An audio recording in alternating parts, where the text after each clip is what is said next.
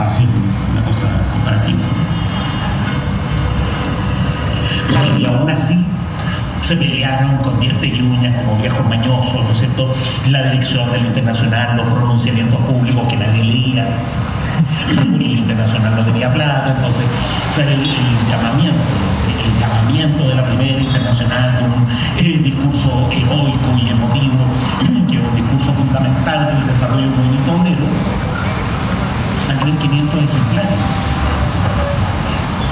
La mitad lo debe haber quemado la policía, o sea, para vean el eco que tenía la primera internacional sobre el movimiento de la clase trabajadora. Aún así, en 1872, Marx y Engels, que tenían cada uno 8 votos, 7 votos, hicieron una movida politiquera, le ganaron la votación a Bakunin y la movida fue bastante tristona. Acordaron eh, cambiar la sede de la Internacional a Nueva York, sabiendo que ningún sindicato europeo tenía plata para mandar delegados a Nueva York. Es decir, sabiendo que al cambiar la sede se iba a disolver. La internacional duró dos años más y se disolvió. Marx nunca pudo aceptar el programa que Liebknecht y Bebel habían levantado con Kautsky en el Partido Socialdemócrata de Alemania. El primer programa. Y cuando Liebknecht y Bebel hicieron un congreso de unificación con el Partido Socialdemócrata de Alemania en Gotha, ya se sabe, ¿no? Se mojó, escribió una carta sangrienta criticándole al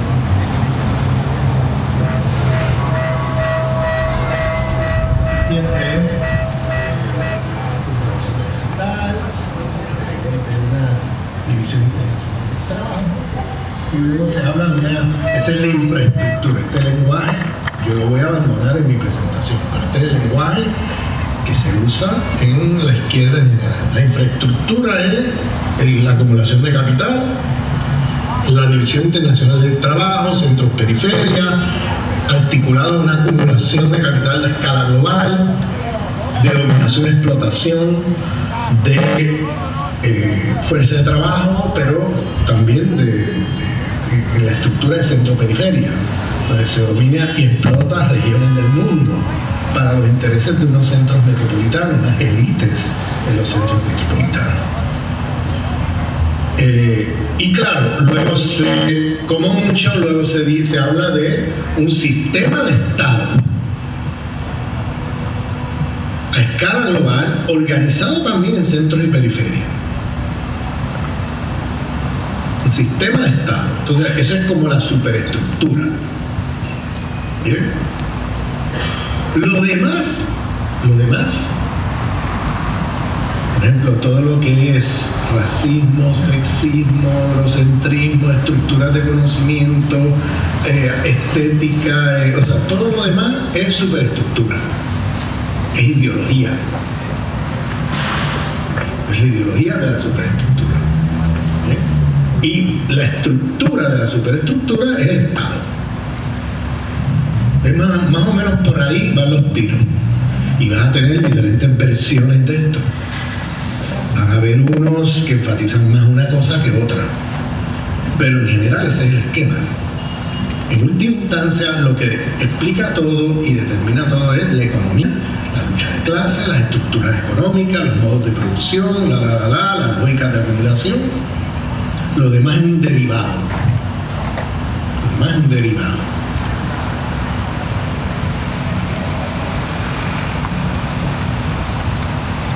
Esto tiene consecuencias teóricas y políticas.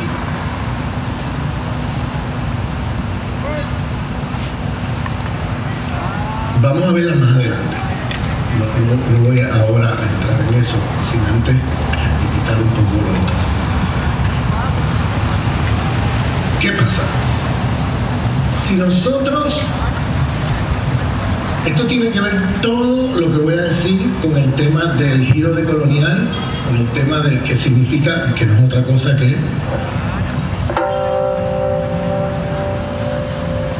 hacer una transformar la geografía de la razón. Transformar la geografía de la razón. Desde dónde tú estás mirando. Desde qué espacio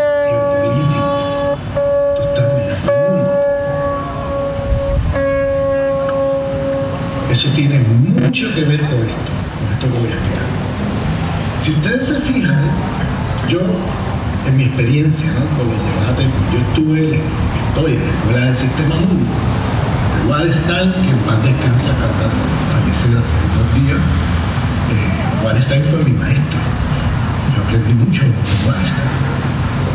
Yo en mi trabajo lo que hago es descolonizar la teoría del sistema mundo o descolonizar los paradigmas de la economía política.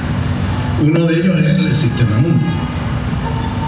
Pero lo que estoy diciendo sobre el sistema mundo es aplicable a David Harvey. David Harvey, a, todos los marxistas en general, que vuelvo y repito, yo no quiero tirar a basura sus contribuciones. Aquí no estamos en una pelea yo lo que quiero es complejizarlo, problematizarlo para hacerlo más útil a las luchas de liberación. Es decir, lo que quiero es descolonizarlo de su sesgo eurocéntrico. Vamos a poner ejemplo. Eh,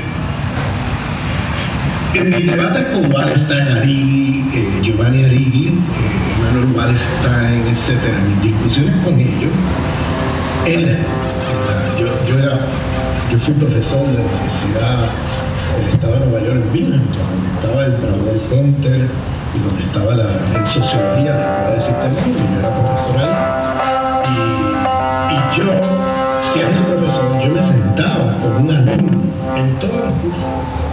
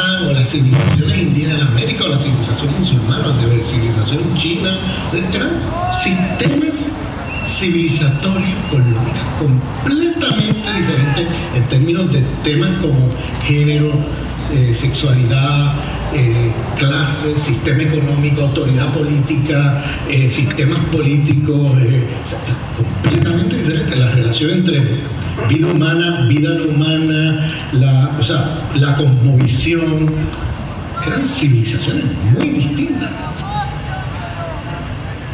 Entonces tú no puedes presuponer que porque eso estaba allá en Europa, pues, pues estaba en el resto del mundo. Y por tanto, nada de eso es nuevo. Y por tanto, entonces yo digo, bueno, espérate, ¿qué pasa si cambiamos la geografía de la razón? Y en vez de ver Europa expandiéndose, vemos Europa llegando. ¿Qué pasa si vemos Europa llegando? Ponte en los zapatos de una mujer indígena en las Américas, por ejemplo, a la altura de 1492, cuando llega el barco de Colón.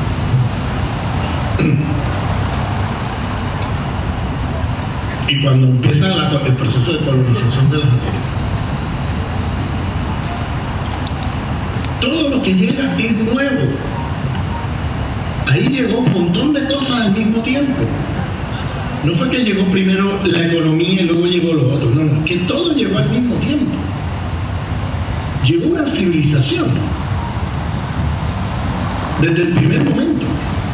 Es un proceso de colonización civilizatoria, porque la llegada de los colonizadores trajo consigo no solamente un nuevo sistema económico, que ellos están correctos en eso, pero es que trajo también eh, unas lógicas raciales, unas lógicas eh, eurocéntricas en el plano epistemológico, unas lógicas cristianocéntricas, un patriarcado de la cristiandad, una visión entre eh, la vida humana y otras formas de vida de la cristiandad, con los dualismos de la cristiandad, que hemos discutido aquí, este, etc. Entonces, si eso es así, si lo que llegó fue un paquete de relaciones de dominación, no solamente económico, sino económico y muchas otras cosas más, y una forma de autoridad política también con las administraciones coloniales que no existían allí. Entonces, todo eso es nuevo, porque es un nuevo sistema mundial, y si eso es nuevo, eso no es superestructura, eso forma parte constitutiva de la jerarquía y la estructura de la organización ese nuevo sistema mundial que se crea a partir de la expansión colonial europea en 1492. Y no lo pueden dejar entonces conceptualmente como algo secundario, derivado, superestructural, etcétera, como si eso hubiera estado toda la vida allí sino que llegaron formas de organización de la vida autoridad política, una forma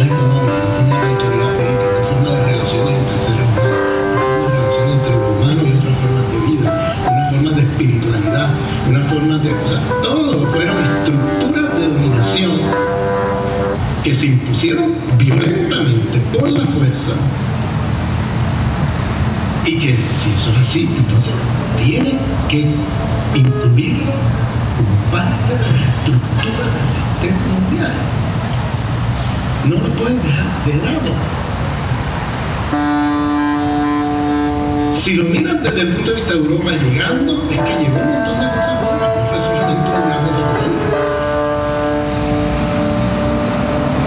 Entonces, si eso es así, entonces hay que incorporar a la jerarquía de dominación del sistema mundo, hay que incorporar todas esas cosas como parte de esas estructuras. Entonces Entonces yo identifico como 16 jerarquías de dominación del sistema mundial,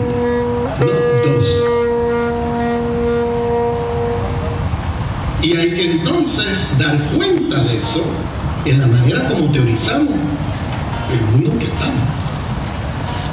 Esto tiene consecuencias teóricas y, repito, políticas. Pero voy a primero hablar de las teóricas y luego vamos a ver las consecuencias políticas de lo que estoy diciendo.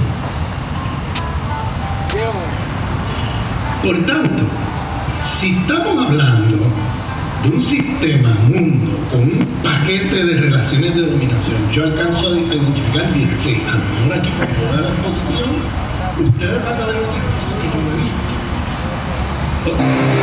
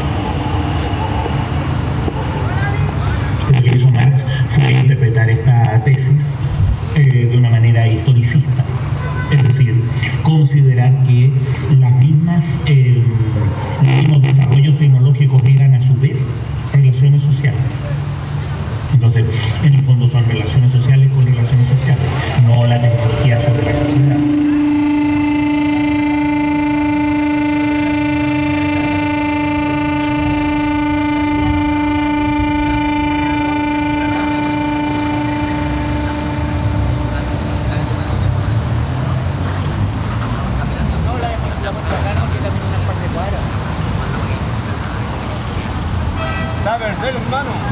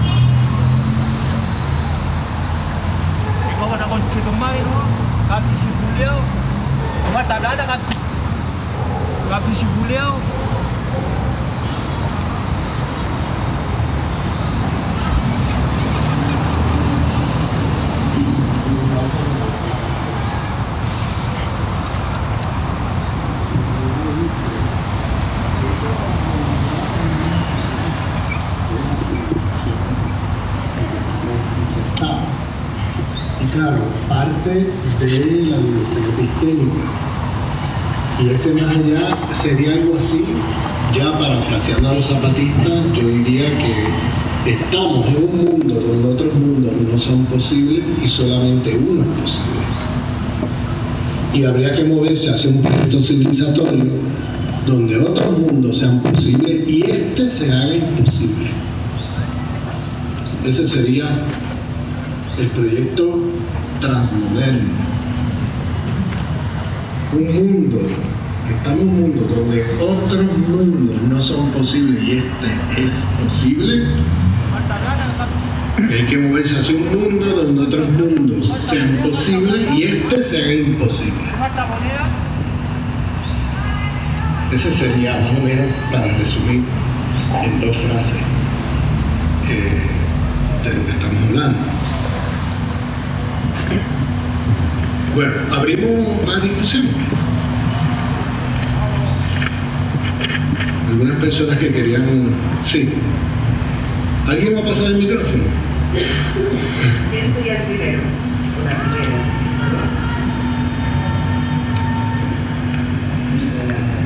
Muévelo hacia arriba. Muévelo hacia arriba.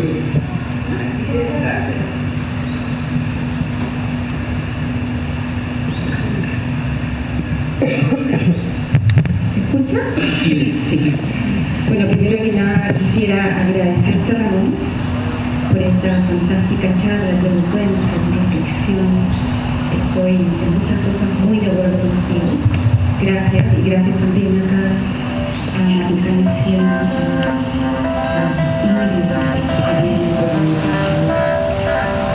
eh, lo que a mí siempre me desconcierta, en realidad, de la mayoría de